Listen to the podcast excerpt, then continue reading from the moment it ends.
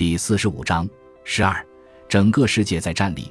如今，穆罕默德二世把安纳托利亚的整个黑海沿岸地区纳入自己的帝国。因四百六十二年春季，他又一次入侵瓦拉吉亚。他父亲曾经控制的人质弗拉德是在土耳其宫廷长大的，遭到过殴打和虐待，被派回去作为奥斯曼帝国的傀儡统治瓦拉吉亚，但揭竿而起，反对奥斯曼人。并与匈牙利的基督教统治者结盟，弗拉德凶猛地与穆罕默德二世厮杀，赢得了“穿刺工弗拉德”的绰号。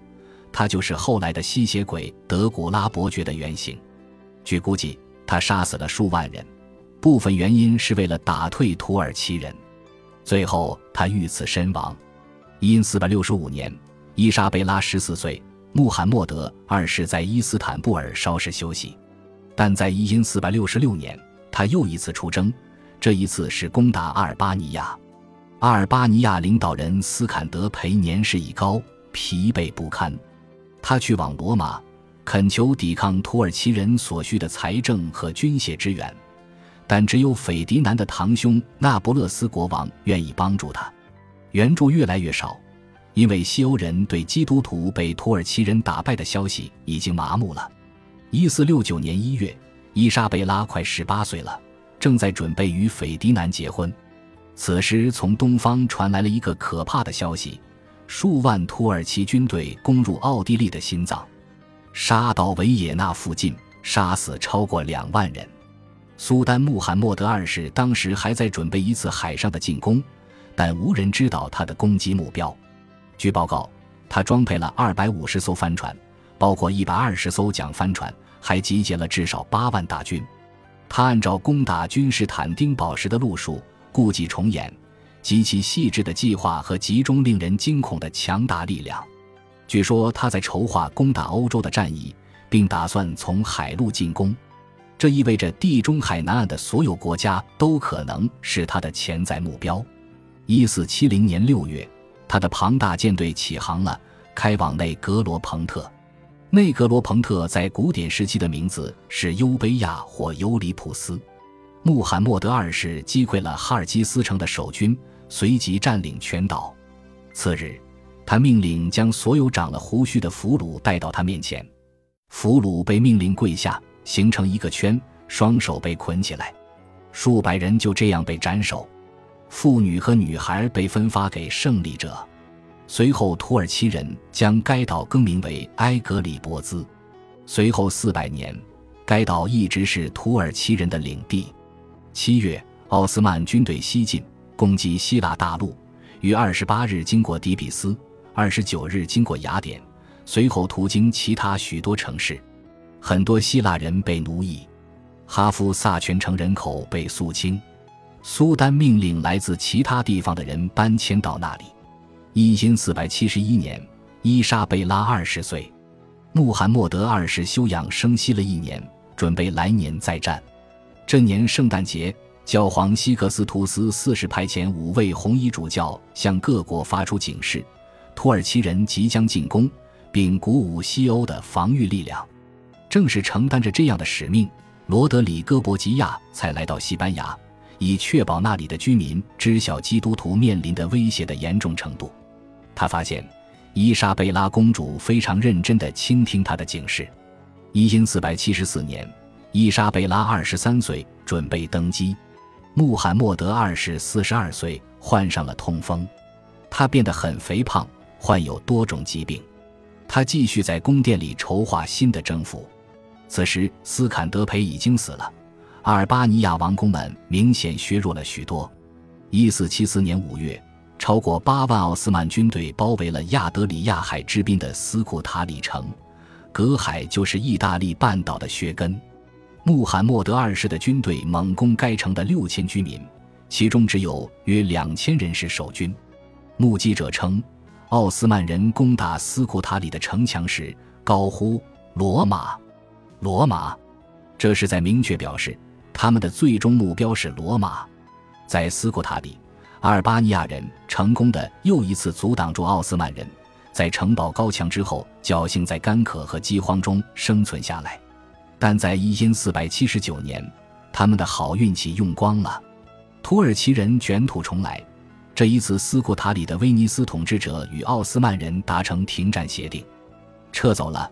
于是阿尔巴尼亚居民别无选择，只得投降。很多丧失家园的阿尔巴尼亚人逃跑了，流亡到意大利和西班牙。这一切灾祸都是一个人造成的，那就是穆罕默德二世。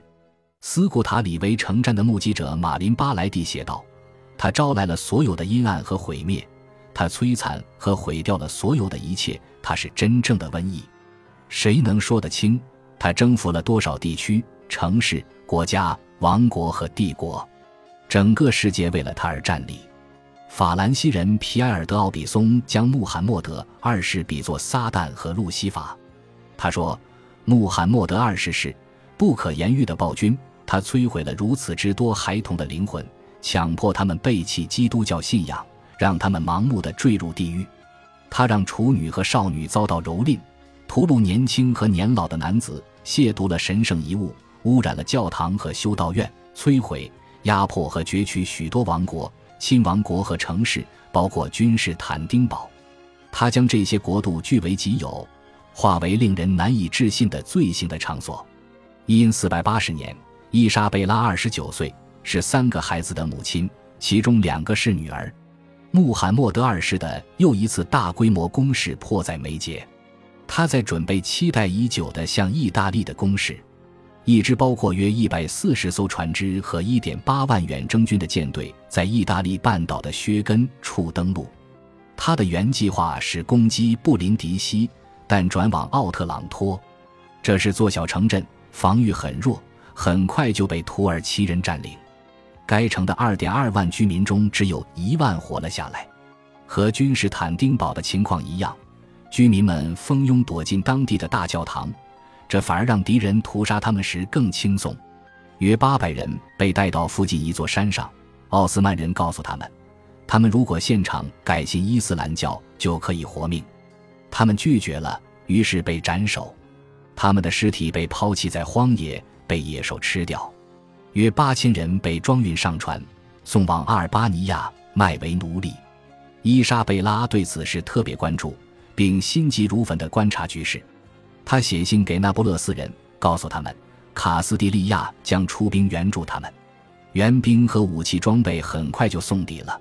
同时，穆罕默德二世在准备向西欧的最后入侵。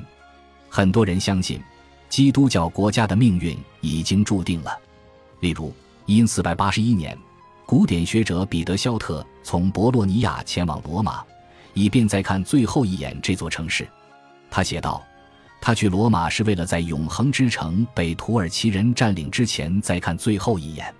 一因四百八十一年年初，穆罕默德二世四十九岁，他开始了军事动员。他派遣一支强大的舰队西进，无人知晓他的目标可能是斐迪南的西西里王国。对伊莎贝拉来说特别不祥的是，有传闻称穆罕默德二世在准备攻击埃及的马穆留克苏丹国。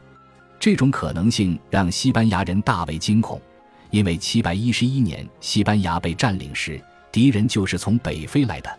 伊莎贝拉的宫廷编年史家埃尔南多德尔普尔加尔记载道：“国王和女王每天都收到消息，土耳其人在海上集结了庞大舰队，要去征服西西里王国。无论他们在何处登陆，都抓捕基督徒并残忍地杀害他们。”伊莎贝拉和斐迪南预计随时都可能遭到攻击，于是开始厉兵秣马。他们命令国内所有教堂都组织每天的祷告，向人民解释正在发生什么事情，并鼓励他们准备迎敌。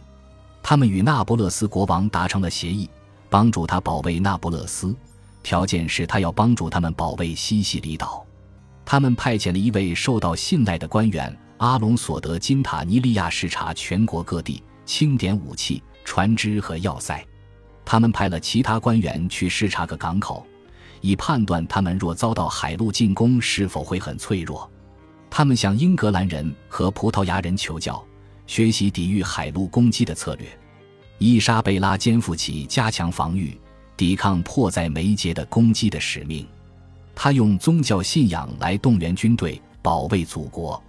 托尔加尔写道：“所有人都被教导，土耳其人制定了庞大的计划，要杀戮基督徒。土耳其人每天都在欺凌和屠戮基督徒，以及整个基督教世界联合抗敌的必要性。像所有的虔诚基督徒一样，他们应当感谢上帝，因为发生了这样宏大的事件，让他们知道，应当为了国王和家园的荣誉，表现出极大热情，并歌颂基督教。”伊莎贝拉的努力最后收到了成效，但她运用的手段将给她的名字带来无法磨灭的污点。感谢您的收听，喜欢别忘了订阅加关注，主页有更多精彩内容。